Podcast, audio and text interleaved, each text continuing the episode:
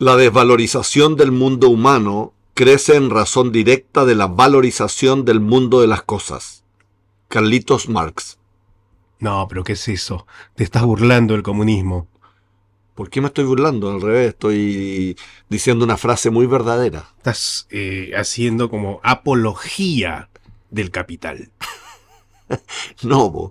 bueno, esa es la tensión de este programa. Capital o arte. El socialismo no sirve para nada, pero es la única solución, decía Eduardo Carrasco. El capitalismo sirve mucho. Para todo. Para todo. Rupulistas. ¿Cómo, se puede conciliar el capital con el arte? No sé, no sé. Preguntémosle a Rodrigo Bastías y a Omar Bermúdez que nos envió su poema. Capitales corrosivos.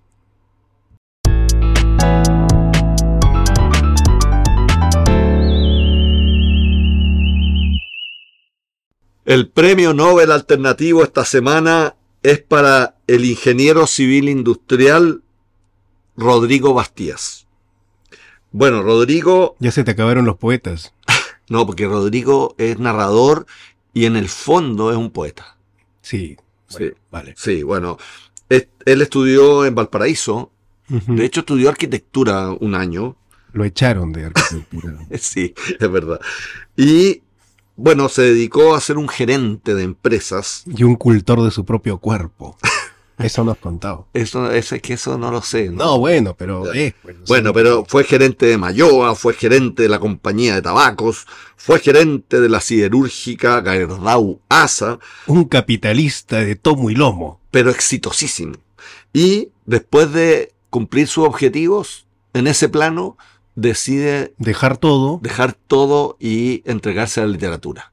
Y entonces, entonces se hace gana un premio de la Municipalidad de Providencia por un cuento corto que se llama La Carpa. Y además escribe un gran, una gran novela que se llama Capitales Corrosivos, sobre la que vamos a hablar con él ahora.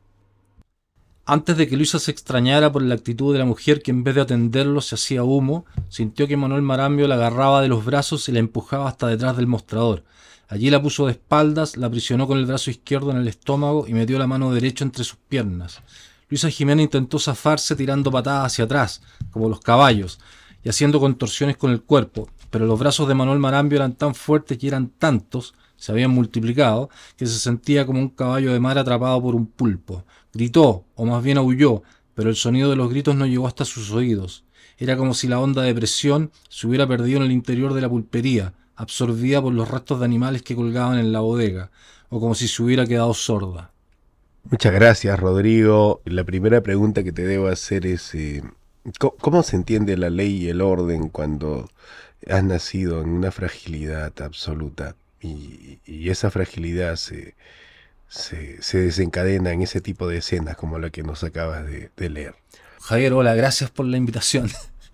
Em, la ley y el orden precisamente están para intentar eh, evitar este tipo de situaciones, tratar de ordenar la vida, la convivencia entre las personas, pero evidentemente surgen situaciones, surgen conflictos, ah, surgen vicisitudes que la ley y el orden Ah, no pueden controlar. Pero esa es su intención. La ley y el orden pretenden ordenar la vida que tenemos todos en común. ¿Y tu novela por qué no es la ley del orden, Bastías? No, mi novela intenta describir los intentos de la ley y el orden para mantener un equilibrio entre los diferentes sistemas. Pero siempre estos equilibrios son precarios, son, son frágiles, se rompen aquí y allá, pero en el mediano y largo plazo, la civilización controlada, dirigida por estas estructuras, igual siguen surgiendo, igual siguen avanzando, igual siguen buscando metas y consiguiéndolas, a pesar de las disrupturas que se van dando en el camino. Bueno, Capitales Corrosivos es un libro que todo el mundo debería leer, creo que es este un, gran, gran, gran libro, pero la pregunta que me surge después de leerlo es, este, cuál es la ética de la pobreza para ti? Yo no veo una ética en la pobreza. Veo condiciones de diferentes grupos sociales humanos que se dan de acuerdo a las circunstancias, de acuerdo a las condiciones, de acuerdo a la historia de cada uno. Pero no creo que haya ahí una ética exactamente, sino que es más bien es la historia personal de cada uno que se va dando en los distintos ámbitos y en los distintos caminos que todos recorremos. Ya, perfecto. No hay una ética y, y habría una épica. Claro, porque como, como pasa en parte de, la, de- de la historia del libro, hay una, una, una lucha, una lucha que da Luisa Jimena por, por romper un- una historia, una tendencia, una historia familiar, y, esa, y en esa lucha ella se va desgastando y, y- y va sufriendo mucho y va avanzando, pero a costa de muchos codazos Ya, y de- muchas patadas. D- démosle un poco de contexto a la gente que no ha leído el libro, haz un poco de spoiler. ¿Quién es Luisa Jimena? O sea, ¿cómo, qué- ¿en qué contexto está? Luisa, Luisa Jiménez es uno de los personajes del libro. Hay que decir que el libro tiene muchos personajes, se me, se me pasó la mano. Pero Luisa Jiménez es uno de los personajes principales. El otro es eh, eh, Rolando, Rolando Valdés. Y ambos personajes pertenecen a mundos distintos, a sociedades distintas, y sus vidas se desarrollan en paralelo, en forma totalmente diferente, hasta que se cruzan. ¿Y por qué se cruzan? Porque el telón de fondo de la historia corresponde a la estrategia que utiliza la República Popular China para controlar los mercados latinoamericanos, los Y mercados esta, comerciales. esta chica es una pobladora de un puerto. Ella vive en un puerto, está en esta lucha que estábamos hablando recién, por Mm. superar determinadas condiciones que, que la marcaban a ella. Y por otro lado está el otro personaje que tiene otra vida y que está en una lucha contra los chinos tratando de salvar a una empresa a la cual está a cargo. Entonces, est- estos dos caminos en paralelo, finalmente en una búsqueda de Valdés tratando de contrarrestar a la República Popular eh, y, en, y en esa búsqueda de estrategia se cruza con este otro personaje y sus vidas, entre comillas, siguen juntos eh, de ahí en adelante. ¿Cómo, cómo se hace para ser eh, eh, como escritor, digamos, si toda la vida has vivido bien? ¿Cómo se hace para escribir sobre la pobreza? No sé si he vivido toda la vida bien.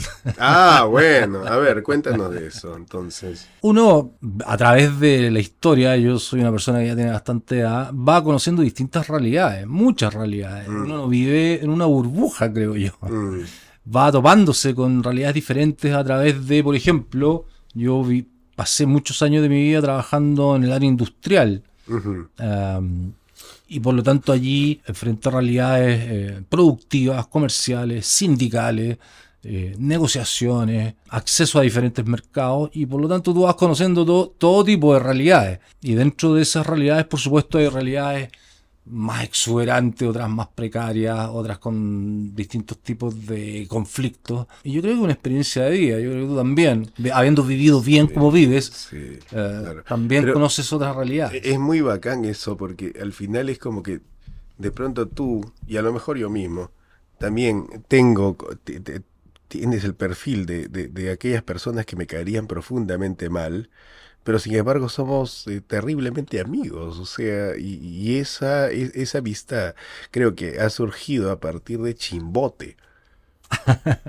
Entonces, ¿por qué Chimbote ha salvado este, do- dos vidas que podrían haberse detestado y sin embargo se encuentran? Chimbote salvó estas vidas porque Luisa Jimena vive en un puerto. Mm. Un puerto de un país que se parece mucho a Chile, pero que podría ser cualquier país latinoamericano. Y eventualmente podría ser Chimbote. Chimbote podría ser hermano de Talcahuano Claro. o de cualquier otro puerto del- de la costa, ¿no es cierto? Claro. Vamos participando del mismo Océano Pacífico en diferentes... O sea, cada puerto salmon- Latitudes. salmonero del sur podría ser Chimbote. Claro. Claro. O no salmonero, O, o no, claro. ballenero. Ballenero, peor, claro. país en la costa y- pacífica. ¿Y, cómo- y cómo- qué hacías tú en Chimbote? Yo andaba trabajando allá en una industria que se llama Cider Perú, que es la principal industria acerera del Perú. Eh, entonces iba a mm, asesorarlo en diferentes estrategias productivas y, y comerciales, porque Cider Perú era parte del grupo Gerdau, que es un tremendo grupo de fabricación de acero en, en Latinoamérica y en el mundo. Ujú. Eh, y yo pertenecía, trabajaba para ellos. Entonces viajaba constantemente Chimbote. Ujú. Es Y- impresionante Chimbote, me gustó mucho. Y es cierto que te mandaban con guardaespaldas. Sí, porque el tramo entre Toledo se llama, ¿no? La, la ciudad donde vas desde... en No, auto. Trujillo. Trujillo, perdón. Trujillo. Bueno, el tramo de Trujillo a Chimbote era, en esa época, todavía peligroso. El chofer del auto, de la camioneta, iba con una... Un revólver. Ibas con Un revólver. Speed Wesson 45. Bueno, esto es... Pero en el asiento. ¿eh? Ya, pues es una cosa como muy ruculista esta, o sea, poetas con revólver, Pero, pero llegamos, llegamos, finalmente llegamos, Ya, chimbote. Ya. Llegamos. ujú. ¿Por qué eres, eres tan poeta si has sido como un gran gerente, ingeniero? ¿De, de dónde, Porque, de dónde te, porque- te surge porque- esa- porque yo creo, Javier, que nosotros somos muchas cosas al mismo tiempo. No, no es que Ah, uno sea ya. ingeniero y punto, no es que uno sea poeta y punto. Es cuestión de mirar a Leonardo, no me estoy comparando con Leonardo. Pero pues Leonardo eh, era matemático, también dibujaba fantásticamente, inventaba cosas. O al mismo por- Nicanor, Ah, Parra, claro, es físico claro. y poeta. O sea, somos, mu- somos multidimensionales. ¿Qué quieres que pase con tu libro? ¿O, o a dónde, Mira, lo va que, a pasar lo, que a mí, lo, que, lo que a mí me gustaría es que mm, mucha gente lo leyera. Yo, yo no escribo para mí, escribo para para los lectores, para que la gente lea. El libro es, la gente que lo ha leído hasta ahora me ha dicho es un libro entretenido y es, es, es muy entretenido, pero a la vez es instructivo porque permite a la gente acercarse a esta problemática de los productos chinos y de, la- y de las inversiones chinas en los países latinoamericanos, que es algo que todos estamos en contacto, más o menos, pero nunca entendemos bien por qué un alicate chino puede costar 300 pesos después de viajar 10.000 kilómetros. Mm, Ya lo asumimos, como que los productos chinos son ah, malos y baratos, pero detrás de eso hay una historia, hay, hay un... Esa, esa escena que tú cuentas, estrategia. esa que, bueno, has empezado leyendo y, y es la que, para mí, a mi juicio, modesto juicio, digamos, es como la más cercana a, a- a imagen como maestra, narrada de forma maestra. ¿Cómo, cómo, cómo llega a, a conflictuarte? Bueno, es, es, es, es una, una imagen muy, muy conflictiva, muy tensa, porque es la- una escena de una violación, ¿no es cierto?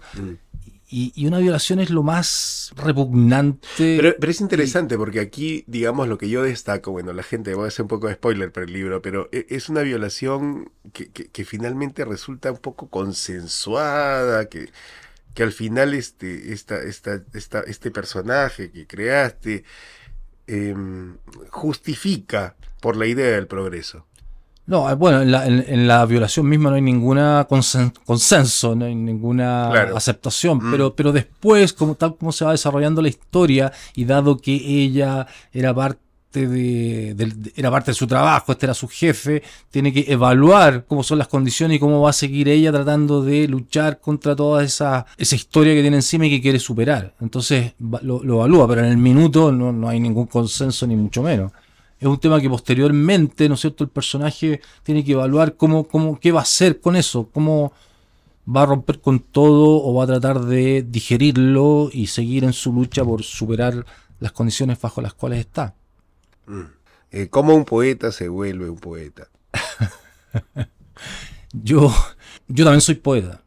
Escribí poesía en, en algún tiempo y creo que mm, al contrario de lo que he escuchado en algunos de los podcasts, el poeta nace poeta. Mm, Es, es difícil, creo yo, no, no sé, mm, por lo menos en mi caso me, me- cuesta entender que uno se vuelva poeta a raíz de algo, Claro. de algún suceso, porque hay alguna especie de voluntad propia. Es, es, una, es una manera de, de entender el mundo y, y que se nace con ella, creo yo. Te, eh, recomendamos a toda la gente que pueda comprar Capitales Corrosivos, que está editado por LP5. Está en Amazon. Está en Amazon y, Digital y es, papel. un, es un librazo, o sea, este, cómprenselo, ¿no? Bueno, gracias Javier por la invitación.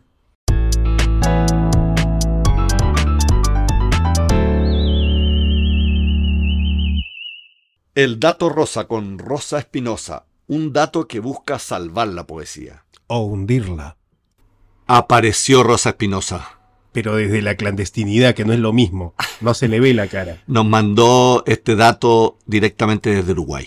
Yo no sé si sea desde Uruguay. Puede ser entre fronteras, puede ser. Yo creo que está huyendo por el Atlántico hacia Brasil.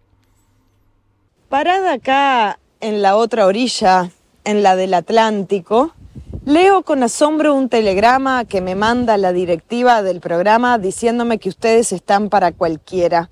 Es decir, que andan defendiendo el capitalismo, la inversión extranjera y además hablando de una novela en un programa de poesía. Entonces, antes de que llegue el ciclón extratropical y el viento me arrastre a otro paradero desconocido, quiero aportar unos datos que espero se claven como espinas en algunos discursos trasnochados.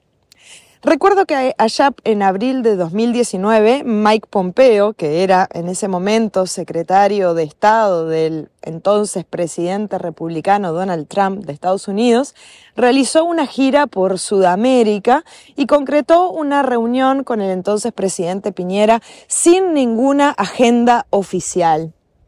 En su discurso del 12 de abril, que lo dio en Vitacura, celebró por ejemplo, el giro hacia la ley y el orden en Brasil debido a la elección de Bolsonaro, también la reforma económica de Macri en Argentina que traería prosperidad a los argentinos y los 15 años del Tratado de Libre Comercio entre Chile y Estados Unidos, por lo que, dijo Pompeo, siente gratitud de haber podido beneficiarse de la diversificación económica chilena.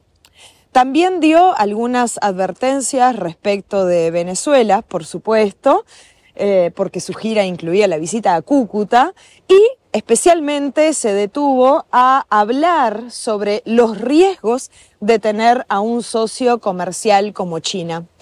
Por eso dijo en su momento, y lo cito, ¿eh? cuando China hace negocios en sitios como América Latina, a menudo inyecta capital corrosivo en la economía, lo que propicia la corrupción y erosiona la buena gobernanza. Además de lo gracioso que significa escuchar a un ministro gringo acusar a otros países de intervencionismo y socavo de la democracia, me divierte también, discúlpenme, cómo los defensores acérrimos del sistema mundo capitalista caen una y otra vez en falacias formales y en sesgos cognitivos. Me interesa especialmente esa capacidad que tienen los defensores del capitalismo de hacernos creer que no hay alternativa, que no hay salida posible al capitalismo. ¿Estás conmigo o estás en mi contra? ¿Inversiones chinas o inversiones gringas? ¿Capitalista o socialista? Y tantas otras falsas oposiciones que nos mantienen dando vueltas en círculos. Y ya que por ahí vi que citaron y nombraron a Nicanor Parra, visionario ecológico, me gustaría dejar por aquí unos versos que él profirió en su discurso del Bio Bio cuando recibió el título doctor honoris causa por la Universidad de Concepción en 1996 para pensar justamente en las alternativas a los capitales corrosivos, si es que existen otros que no sean corrosivos, y también para pensar sobre la ética de la pobreza no la pobreza provocada por la desigualdad, por supuesto, que es la única pobreza que conoce el capitalismo, sino la del buen vivir. Y Parra dice, capitalismo y socialismo, economicismos decimonónicos, anteriores al principio de finitud, ni socialista ni capitalista, sino todo lo contrario, ecologista intransigente. En resumen, en síntesis, en buen romance, muchos los problemas, una la solución. Economía mapuche de subsistencia. Nos vemos compañeros a la vuelta y que estén bien.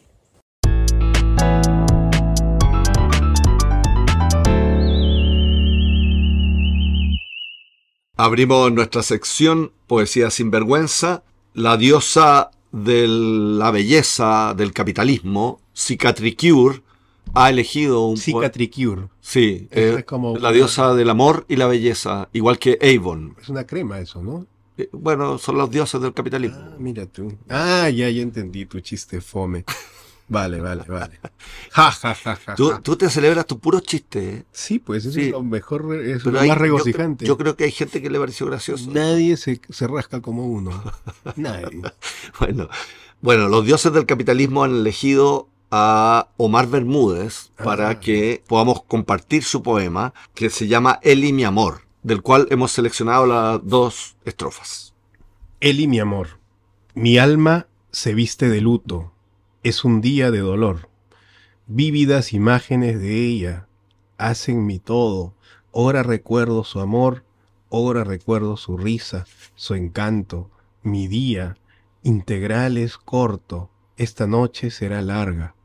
Jardín de la esperanza, no sueltes mi mano, ni mi mano el lápiz, que fluyan los versos en cascada para recordar lo mucho que te amaba. Estos versos son para ti, Elizabeth amada. Bueno, lo primero es agradecer a Omar Bermúdez por mandarnos su- sus poemas, porque nos manda varios poemas. eh, Es desde el dolor este poema, Sí, ¿cierto? Sí, sí. A mí me llama la atención esta estructura eh, que dice, ora recuerdo su amor, ora recuerdo su ¿Qué risa". significa eso? Porque Ahora- yo lo veo en tantos poemas. Porque es una conjunción, una conjunción de ahora. Ahora recuerdo su amor, ahora recuerdo. ¿Y por Como- qué no dice mejor ahora? Bueno, porque es una conjunción, po, porque es una forma de, de ¿Tendrá ap- de algún- apretar la palabra. ¿Tendrá algún, alguna razón Claro. fonética? Sí, po, exactamente, como, como que sintetiza el sonido y eso tiene que ver también con ciertos recursos retóricos, ¿no? Eh. Que antes se usaban mucho, ahora se ocupan menos, eh, pero a esos recursos retóricos se ocupaban ciertas palabras. ¿Qué o- pasa cuando uno escribe un poema de dolor o de amor y uno pretende como escritor o escritora que ese efecto llegue a quien te está leyendo? Siempre se consigue. Yo creo que tiene que ver con la intensidad. Un poeta que es capaz de darle intensidad a los poemas es capaz de transmitir el dolor o la emoción que está sintiendo. Hay, hay poemas que logran intensidad y hay otros que no logran esa intensidad. Acá el poeta dice, ¿no? Que mi no sueltes mi mano, ¿no? A la amada, probablemente desaparecida, ni mi mano el lápiz. Sí, Esas figuras me gustan. sí, claro, la relación entre dolor y escritura, ¿no? ¿no? Claro. Sí. Y, y esperanza, como que la escritura nos ayuda a vivir el dolor. Muchas Mu- gracias, Omar. Muchas gracias, Omar Bermúdez. Escriban a poetasruculistas.gmail.com o en palabradepoeta.com. Y échense cremas.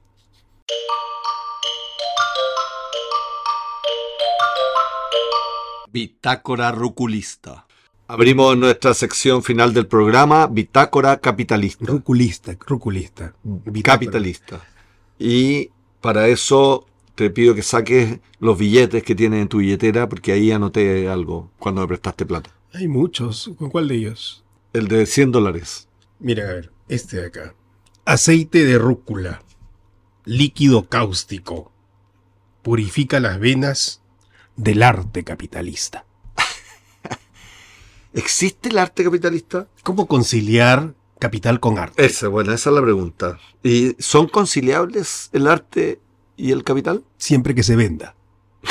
Si no se vende, ahí entras a otro factor importantísimo en el arte que es la resistencia. Claro, lo que me pasa es que hay como cierta, hay ciertas palabras que se asocian para un lado o para otro. Estoy- ¿Capitalismo o el anticapitalismo? Yo ya estoy harto de resistir, hermano. Necesito venderme. Claro, claro, la lucha, el aguante, Aguante. aguante contra el capitalismo. O, ¿Cómo estás? Remando. bueno, pero también por el otro lado, ¿no? Por el otro lado, eh, el De arte, Plaza Italia para el otro lado, dices.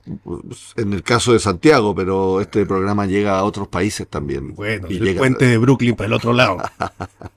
Bueno, o, Arte resentido. claro, exactamente, como que Poeta socialista. pa- ese poeta es un comunista. Todos esos son comunistas El resentidos. po- eh, la, la poesía es un dominio de la izquierda. La poesía. Bueno, pero espérate. ¿Cómo conciliamos poesía o arte y capital? Yo pienso que. Yo creo que el arte debería estar exento de, de ese tipo de, de dudas. ¿ah? Estás- Ya, pero, pero lo que estás tú estás. corrompiendo. No, lo que tú estás diciendo entonces es un tipo, es un tipo de conciliación que se llama el mecenazgo. Ah, no, eso es horrible. Bueno, pero, No. pero eso estás diciendo porque el arte tiene que vivir, o sea, nadie puede dedicarse a hacer arte sin que reciba alguna contraprestación.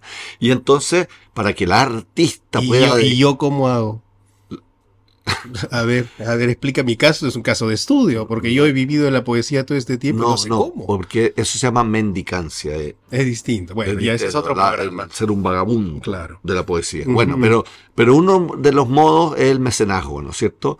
Que Claro. la artista o el artista pueden desplegar su arte porque hay alguien generoso, capitalista, Mm, que le entrega todo. Entonces, a cambio de bajarse los pantalones, el artista.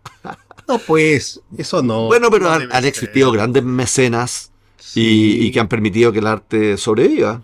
O sea, menos mal, ¿no? Porque si no hubiese habido, no habría capilla sixtina. Bueno, por, por eso. ¿no? Ya, o, o no habría también eh, David Rosemantau, ese poeta que se ganó una beca eh, Mm. para escribir 30 años. 30 años. Te pagamos 30 años de tu vida para que escribas. Pucha, que a mí que me paguen el año, no sería. Oye, espérate. Mm. Y hay otro método de conciliación, ¿Cuál? el poesía Robin Hood. Ah, esa la he practicado yo mucho. Sí. Esa de robar y asaltarle al- No, asaltar a los ricos para regalarles poesía a los pobres. Y el problema Exacto. es que la pobreza nunca ha pedido poesía, pero, o sea, igual uno, uno lo hace como un acto de resistencia.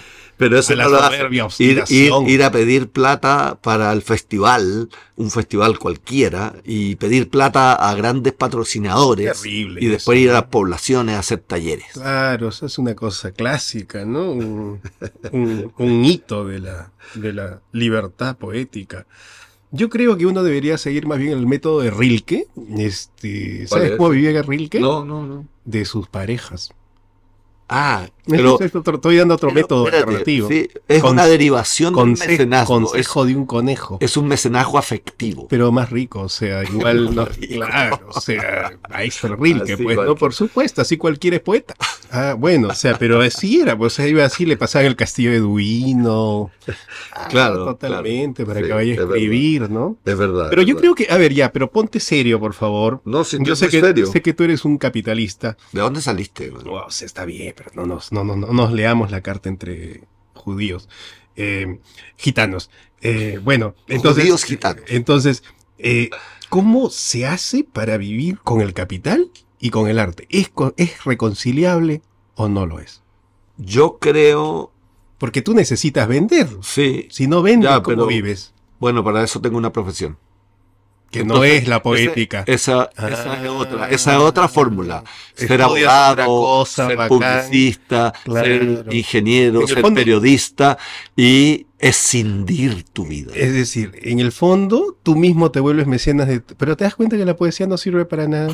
O sea, es como que tienes una profesión en serio, de verdad, este, Esto este aquí- señor realmente quien se ve ahí y alimento a mis polluelos. Claro, es, es respetable por eso y no por ser poeta.